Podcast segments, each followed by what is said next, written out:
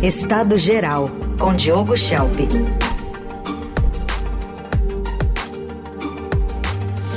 Hora de mais análise política. Diogo, bom dia. Bom dia, Raíssa Carol. Bom dia a todos. Bom dia.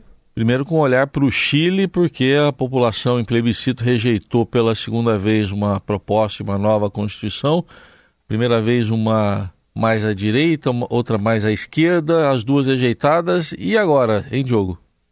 Pois é, esse episódio Raíssa, mostra como uma polarização extrema pode ser danosa para um país. Né? Quando a esquerda e a direita desistem de fazer concessões ao outro lado só para que se possa né, conseguir focar na solução dos problemas reais do país, é, não os problemas imaginários que nascem do radicalismo ideológico, a gente acaba vendo uma situação como essa. Acho que cabe aqui um, um retrospecto histórico. A Constituição chilena atualmente, que existe atualmente, ela foi escrita em 1980 durante o governo do ditador Augusto Pinochet. Só que o texto foi reformado algumas vezes desde então, então ela não é exatamente o texto que foi aprovado naquela época, não é? Apesar de todas as críticas que são feitas aí ao texto atual. Os elementos mais autoritários do texto foram eliminados com o tempo, e foi com essa Constituição que o Chile se equilibrou durante as últimas décadas com um consenso é, de, entre esquerda e direita que foi valioso. Né? Havia, durante um bom período, um consenso de que democracia, por exemplo, e algumas fórmulas básicas da estabilidade econômica eram necessários. É, foi o que permitiu o Chile, por exemplo, se desenvolver e progredir mais do que a média dos seus vizinhos. Mas aí, em 2019, aconteceram grandes protestos de rua no país, de esquerda, com várias reivindicações, entre elas a elaboração de uma nova Constituição. Então, havia questões educacionais, havia questões de subsídios que estavam sendo discutidos naquela época, e aí a ideia de criar uma nova Constituição em substituição àquela Constituição da ditadura é, parecia ser uma solução milagrosa, algo que é, poderia servir para resolver os problemas do país. Né? Havia essa crença. E o atual presidente de esquerda, o Gabriel Boric, ele foi eleito com a promessa de dar esse pontapé inicial na nova Constituição.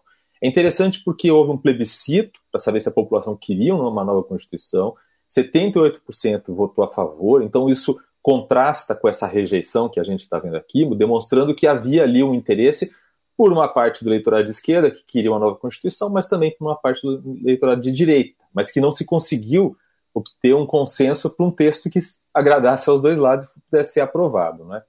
Então, na primeira, em setembro de 2022, ano passado, a primeira proposta foi rejeitada e era uma proposta ultra progressista, não é? Era um texto muito inchado, era quase tão inchado quanto a Constituição brasileira, tinha o dobro, mais que o dobro do número de palavras que a Constituição atual chilena tem.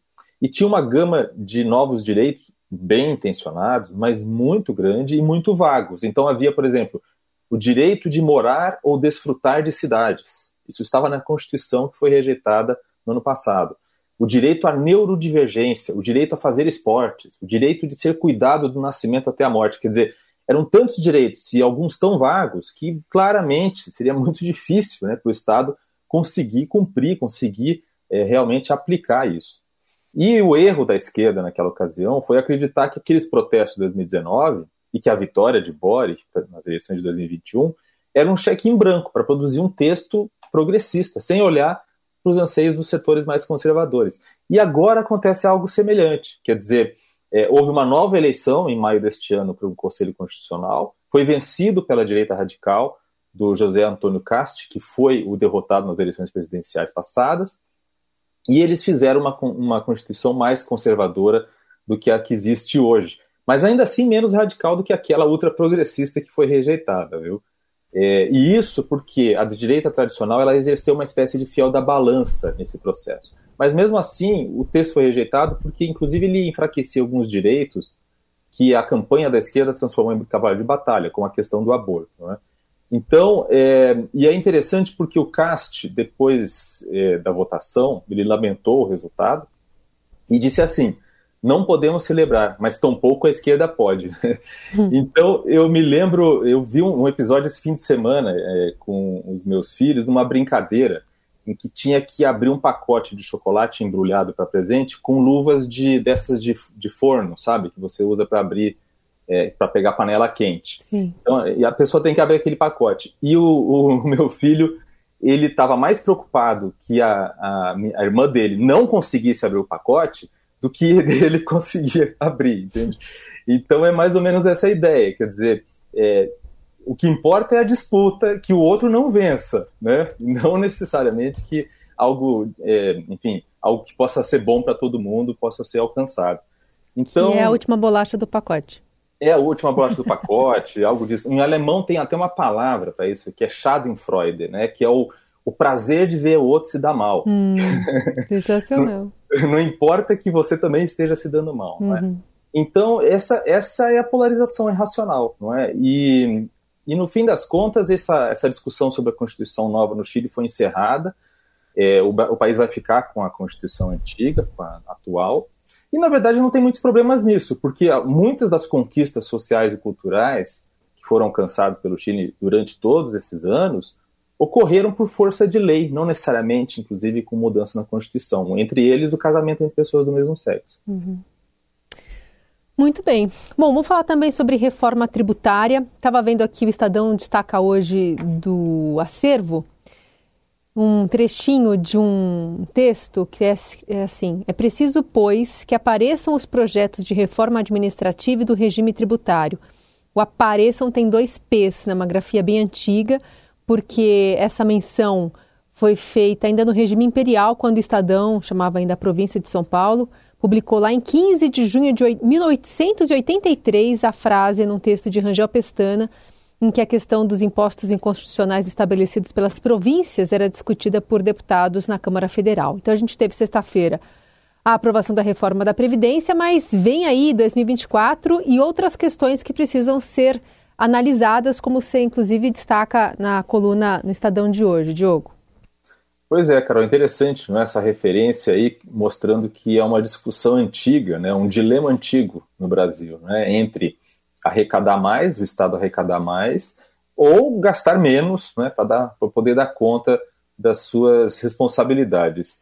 É, no ano que vem, quer dizer, a questão da reforma administrativa ela está bem parada, não é? Existe uma defesa do, do presidente da Câmara, o Arthur Lira, de que haja uma discussão de reforma administrativa, mas o governo não quer saber disso e ele está até um pouco isolado nessa questão. É? É, a questão também é saber que reforma administrativa se faria, não é? Porque é cada vez que se vai fazer uma reforma importante no Brasil, reforma da Previdência, reforma tributária, assim por diante, há sempre o risco de que é, é, alguma coisa de pior possa ser introduzida. Essa reforma que foi aprovada, é, que é a reforma sobre a parte de consumo, não é? é? É, uma reforma que vai ser positiva, né? Ela tem ali algumas imperfeições, mas no geral ela é bastante positiva, ela reduz né, esse emaranhado tributário brasileiro que realmente atrapalha, inclusive, o crescimento, atrapalha os negócios. Mas a reforma do ano que vem, que é a segunda fase da reforma tributária, que é a reforma sobre a renda, né, sobre a da tributação sobre a renda, é ainda talvez mais complicada ainda de, de, de fazer, porque é, vai levar a embates aí de interesses de diferentes setores da, da sociedade. E o governo fala em usa uma expressão, é, assisti um longo, uma longa discussão aí que houve essa semana é, entre, entre integrantes da equipe econômica do governo, em que eles usam a, a fala de fazer uma redistribuição da carga tributária. É, isso significa que alguém ou algum setor, alguém vai ter que pagar mais para que outros paguem menos. Né? Então existe realmente uma injustiça tributária no Brasil.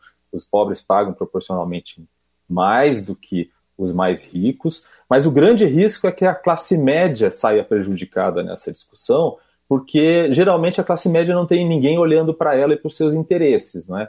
Então, a, os mais abastados, os super ricos, assim por diante, eles têm mais poder é, de voz, inclusive de influência, e existe um teto que se pode é, cobrar de imposto para os muito ricos, porque a partir desse certo é, padrão, digamos assim, desse certo teto, você começa a desestimular uh, o investimento, você começa a estimular uma fuga de capitais, fuga de empreendedores e assim por diante. Então, existe esse, esse fator. E nas, nas bases mais baixas, quer dizer, na população mais vulnerável, obviamente que existe um olhar já do governo e dos parlamentares, enfim, da sociedade sobre essa, essa parcela da população que de fato uhum. precisa ter uma, uma, uma alteração que, que facilite para eles. Então, a classe média pode acabar sendo a que vai pagar o pato dessa redistribuição de carga tributária, porque existem propostas aí, por exemplo, de fim da, das deduções de gastos com plano de saúde e educação, e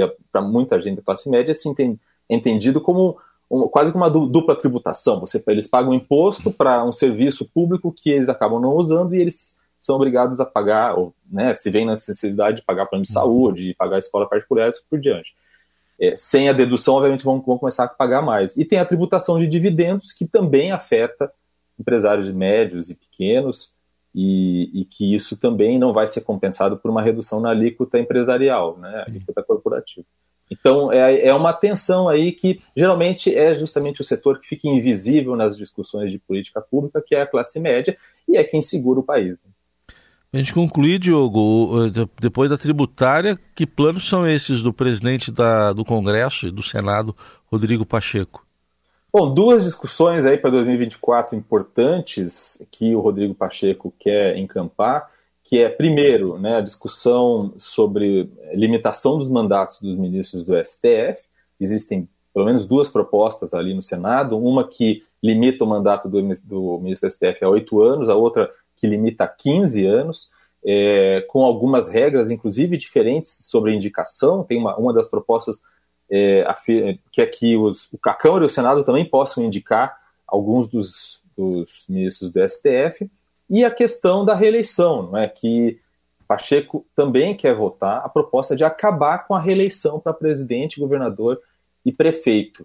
É, o problema é que a proposta que existe, que é a proposta do senador Cajuru, ela acaba criando um descompasso entre as eleições é, para presidente, governador e prefeito e as eleições para o legislativo. Né? Você acaba criando uma situação meio estranha ali, porque eles começam o mandato um, um, ano depois e assim por diante. Então essa é uma discussão que precisa ser feita e tem argumentos favoráveis de ambos os lados. Né? Há quem diga que a reeleição tem o, o mérito de é, premiar os bons gestores públicos e há quem diga que há sempre o risco de usar a máquina pública de todas as formas para ganhar a reeleição. Ou seja, assim uhum. que o, a pessoa assume o governo, no primeiro dia ela já não está não tá pensando realmente em fazer algo que realmente seja importante para a população e tal, mas sim pensando o que ela vai fazer para ganhar a reeleição dali a quatro anos. Então, são duas discussões que vão ser feitas e o governo não é a favor dessa questão do, da reeleição, não.